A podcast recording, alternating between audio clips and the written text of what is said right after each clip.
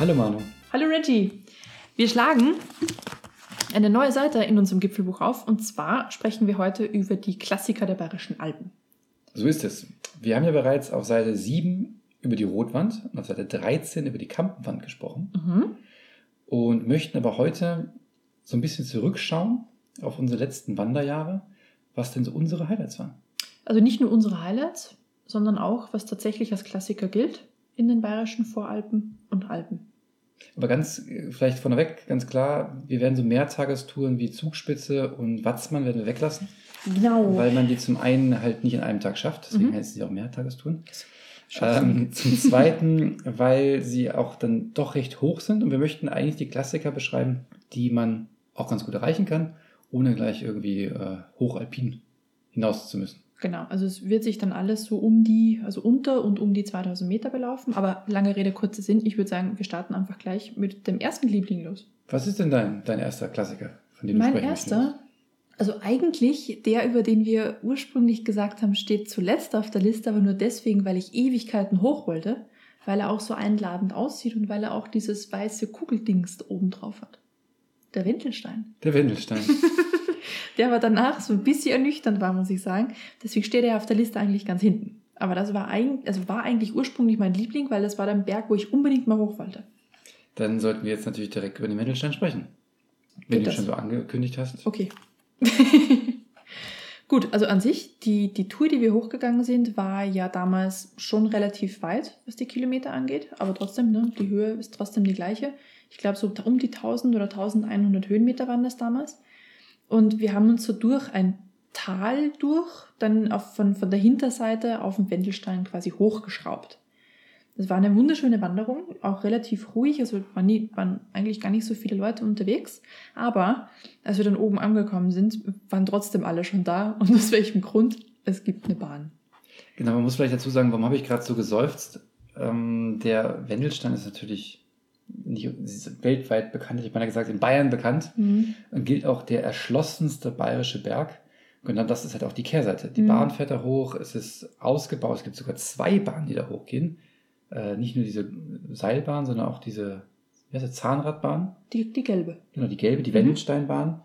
Äh, oben ist ein Observatorium, eine Wetterstation, ein Panoramaweg, eine Kapelle, die Wendelsteinhöhle. Es sieht Alles. auch ein bisschen aus wie bei Moria von Herrn der Ringe. Und ähm, natürlich auch eine Hütte.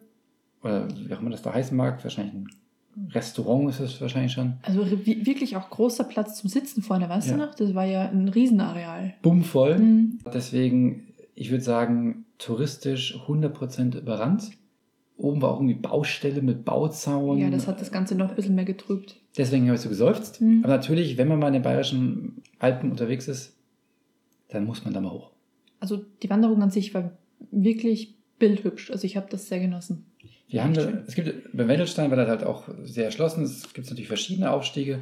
Wir haben damals den Weg aus dem Jenbachtal gemacht. So heißt das Tal, was du äh, eben schon mal Mhm. angedeutet hast. Und wer das nachwandern möchte, wir sind jetzt wieder, ne? Äh, Disclaimer, Dauerwerbesendung.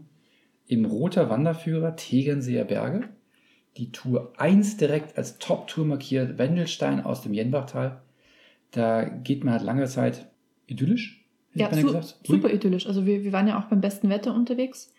Aber es war ja auch weit und breit damals niemand unterwegs. Das hat es vermutlich auch wirklich sehr eindrucksvoll Ja. gemacht, den Weg da hoch. Aber wie gesagt, waren ja alle schon oben.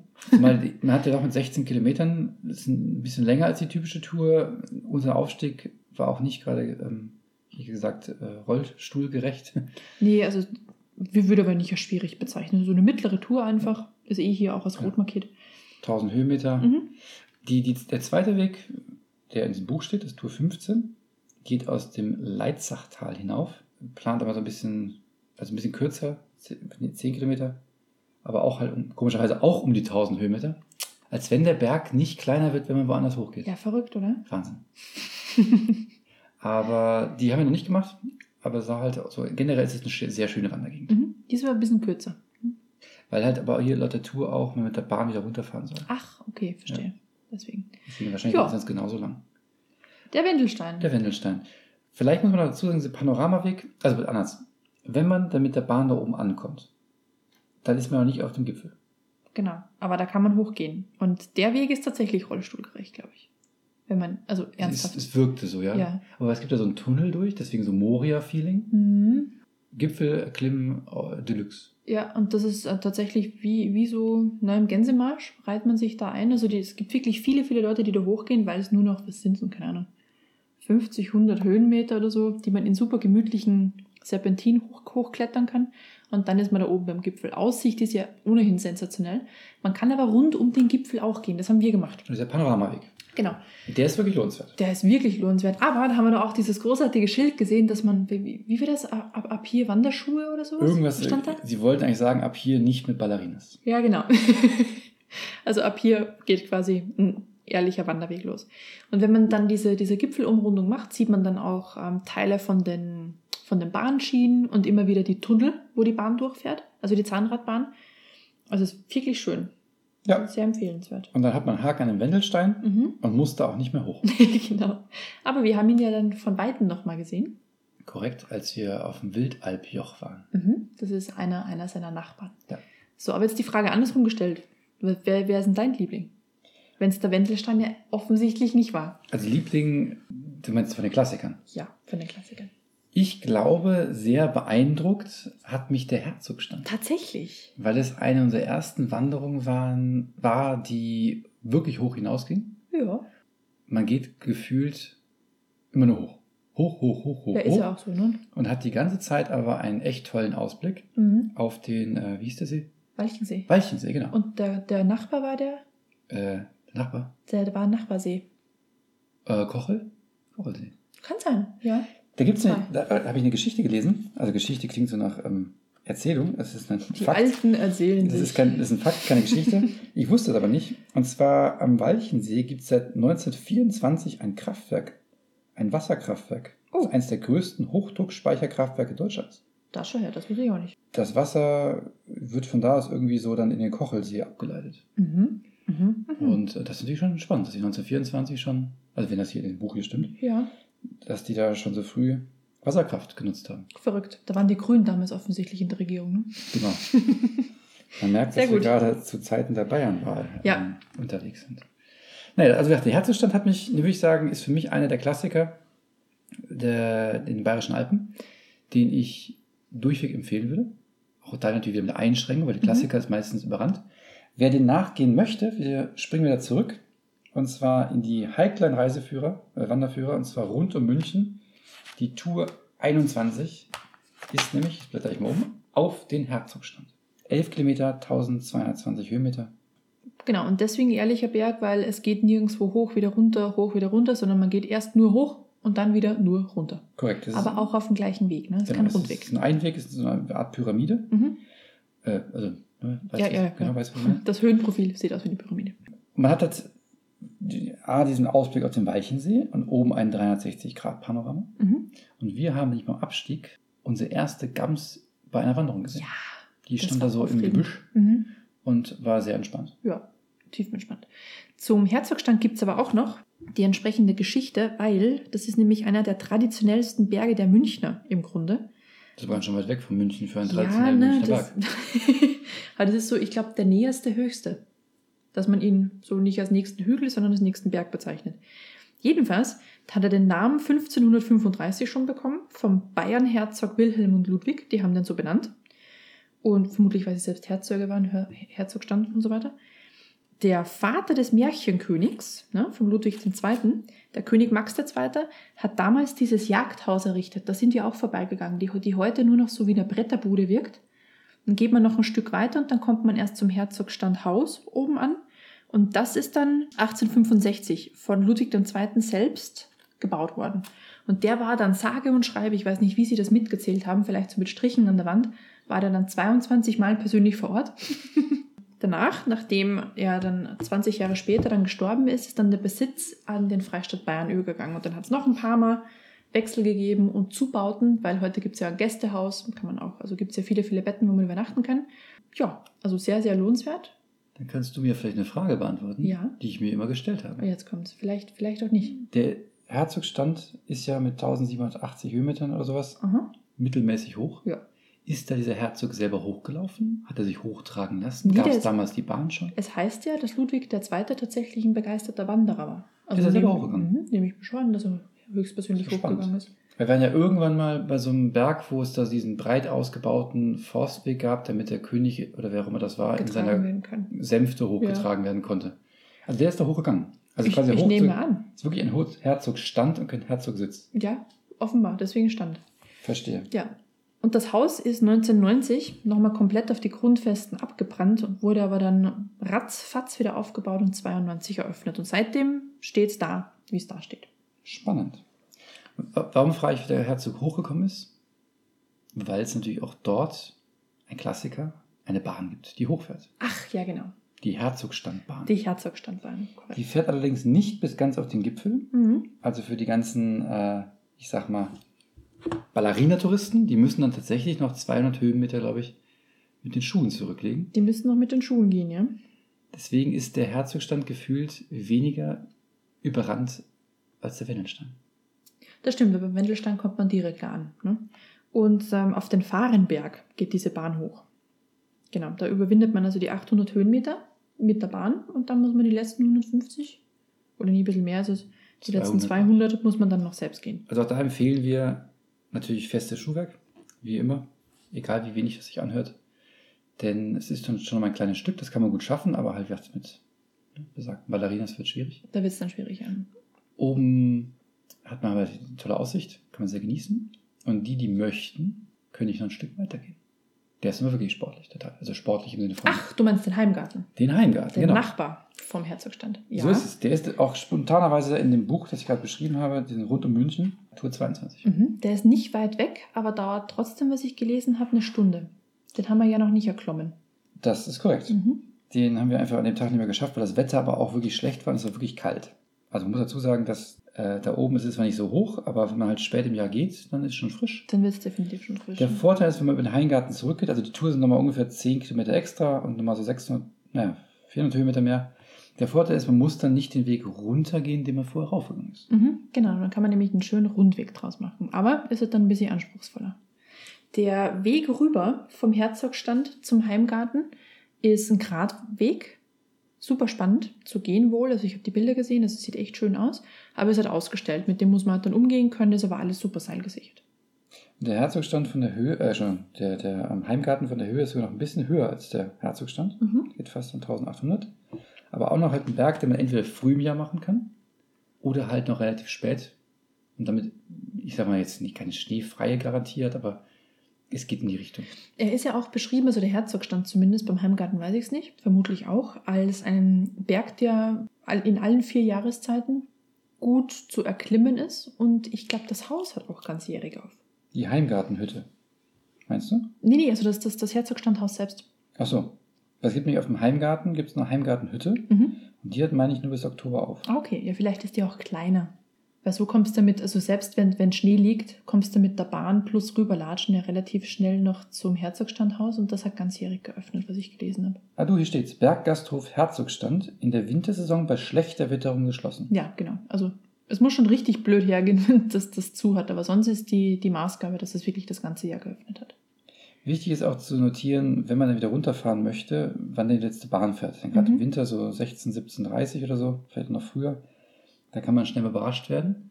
Und wenn man dann, dann doch noch runtergehen muss, 1000 Höhenmeter, dann ist das schon echt lästig. Ja, ich bin da mal runtergefahren, weil es dann so heftig zu regnen begonnen hat.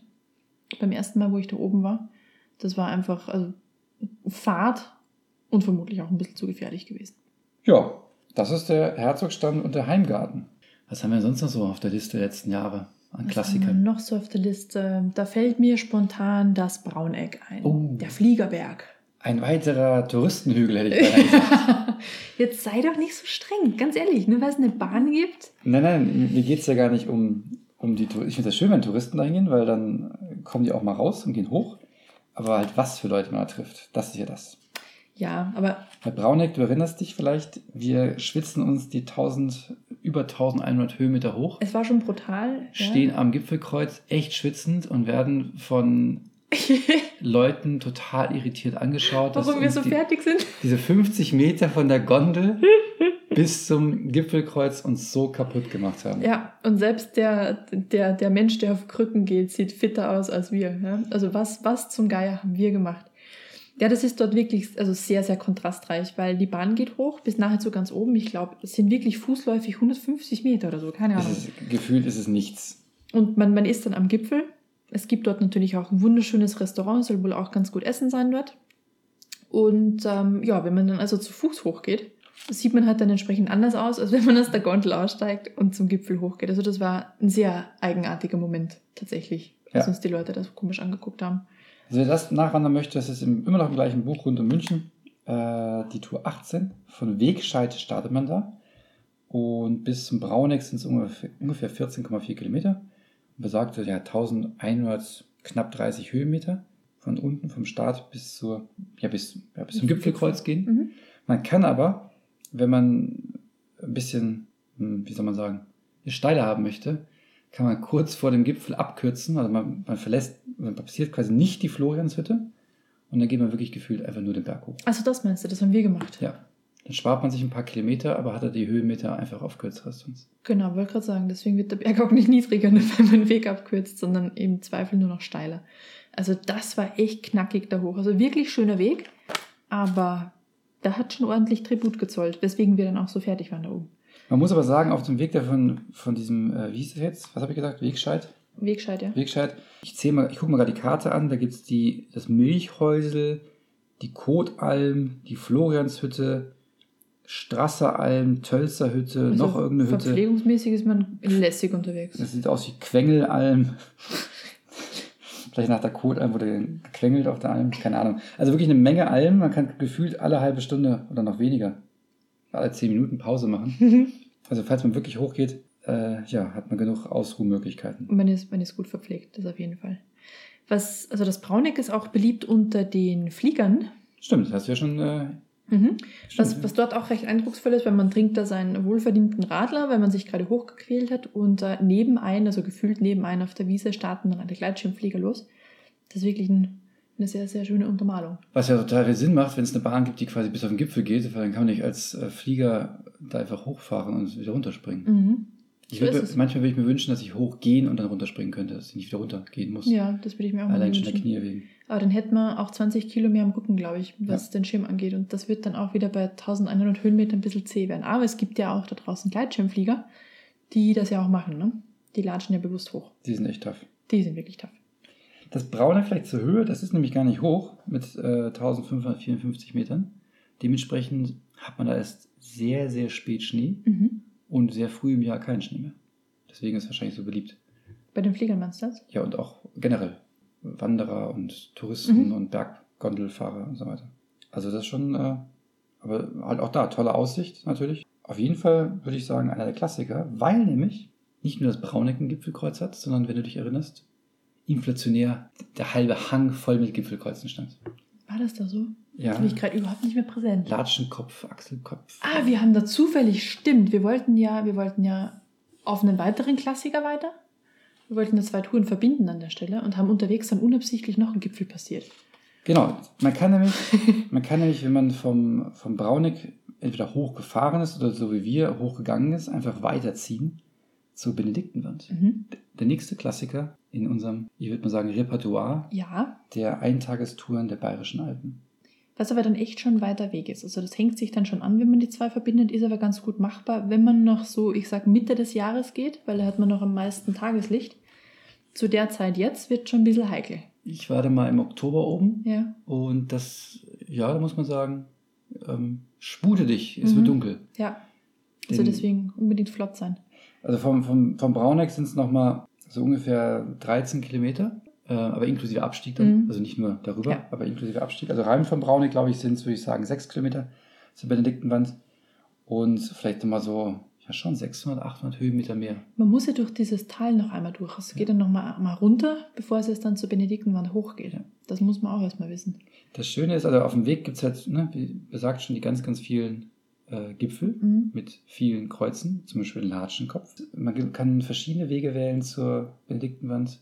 Wir haben uns damals für den Weg über die Achselköpfe. Wie Ja. Achsel? Tatsächlich Achselköpfe, Achselköpfe. so wie die Achsel. Aber die riechen nicht. Nee, Nee.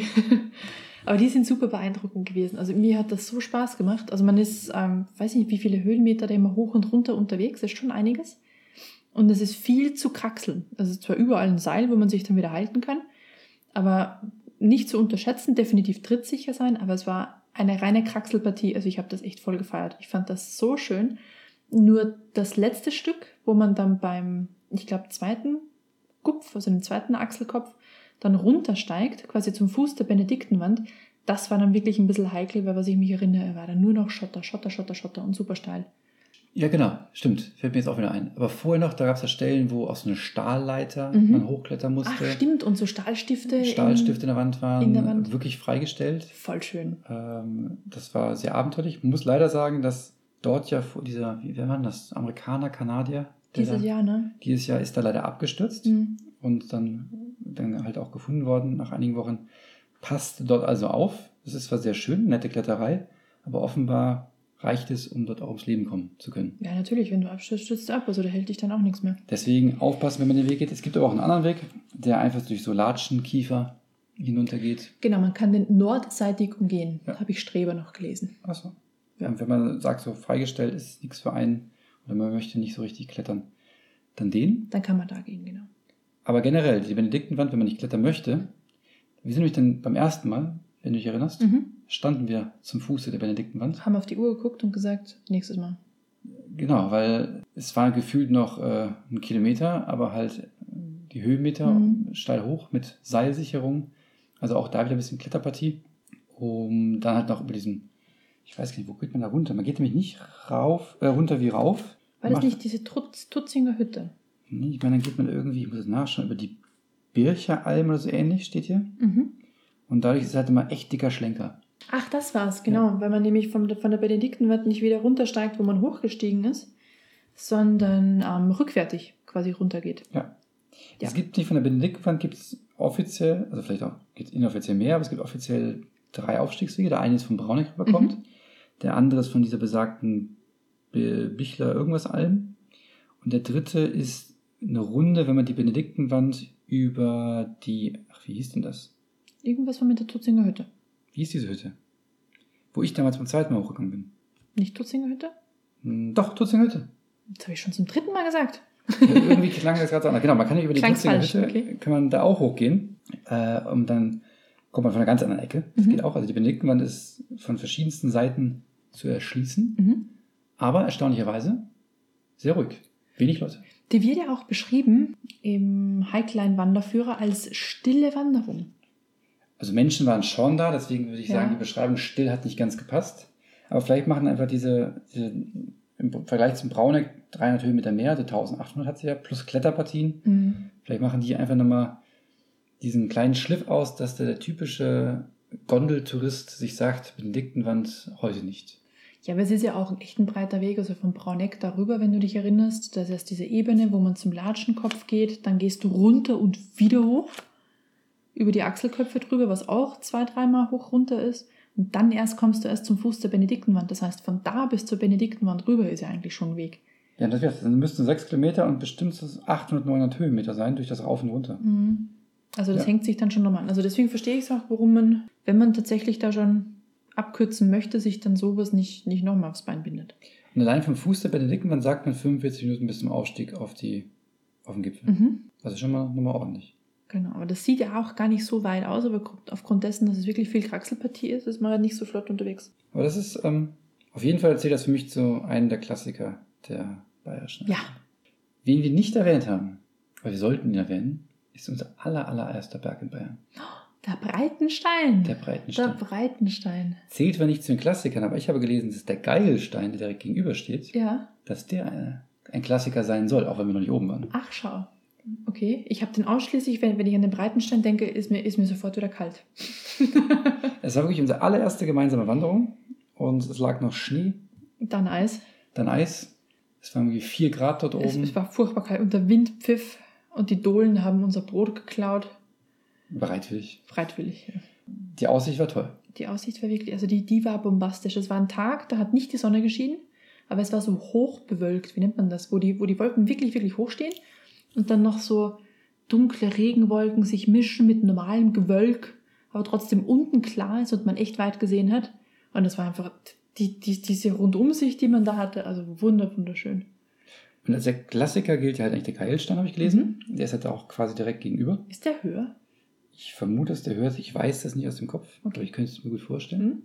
Wenn man halt den Geigelstein aus irgendeinem Grund nicht schafft an dem Tag, vielleicht ist der Breitenstein dann eher zu bezwingen. Die sind ganz dicht beieinander, genau.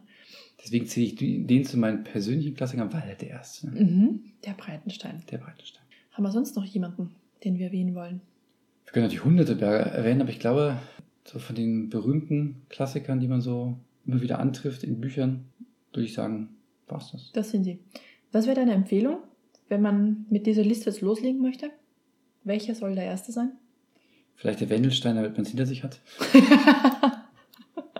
der ist ja wirklich ein Dorn im Auge, so ein bisschen. Oder so wehmütig Ich, vermutlich. ich glaube wirklich oder? wegen dieser Baustelle da oben. Man kommt auf den Berg hoch und dann ist man erst es ist bummvoll mit Leuten. Äh, es fühlt sich irgendwie eher an wie ähm, äh, Frühlingsfest auf der Theresienwiese und dann ist da oben noch eine Baustelle. Dann Ich hat man, hab- hat man ja. das Gefühl München. Baustelle, man ist eh zu Hause. München. Warum ist man überhaupt ähm, bis Bayerisch Zell gefahren? Ich glaube, deswegen bin ich da einfach sehr kritisch, was den Wendelstein angeht. Aber wir haben auch danach nie mehr wieder einen Bauzaun auf, dem- auf dem Berggipfel gesehen, oder? Nee. Aber was das Schöne am Wendelstein ist, egal wo man ist, in der, in der Ecke, man kann sich immer toll daran orientieren. Ja, Durch diese Kuppel vom Observatorium das stimmt. Äh, ist das ja, einfach ein, ein Blickfang und okay, das ist der Wendelstein, dann bin ich jetzt hier, bin ich da, Mhm. kann man sich top orientieren. Es gibt ja noch die kleine Aussichtsplattform, die vielleicht auch ganz nett ist, wenn der Gipfel selber rand ist. Die ein bisschen unterhalb vom Observatorium ist. Stimmt? Da ist dann auch noch so eine, wie nennt man das, so ein Holzbla irgendwas mit Bänkchen dran. Da kann man dann auch noch die Aussicht genießen, wenn man jetzt nicht unbedingt rund in, also mitten in der Menschenmenge dann sitzen möchte, weil da war eigentlich nichts los. Und wenn es dort nicht wegen Naturschutz wahrscheinlich verboten ist, dann wäre das bestimmt ein super Aussichtspunkt, um eine Drohne steigen zu lassen. Vielleicht, haben wir gehört, kann sein, ja. Ich habe mal ein Video gesehen irgendwo im Internet von einem echt tollen Drohnenflug da am Wendelstein. Ja, Aber ist ja natürlich wahrscheinlich wegen Naturschutzgebiet und vermutlich nicht erlaubt. Observatorium Ne? nicht erlaubt. Mhm. Das müsste man mal nachschauen. Irgendwann mal. Gut, In diesem Sinne, in diesem Sinne haben wir ein paar Klassiker vorgestellt. Es gibt natürlich noch viel mehr.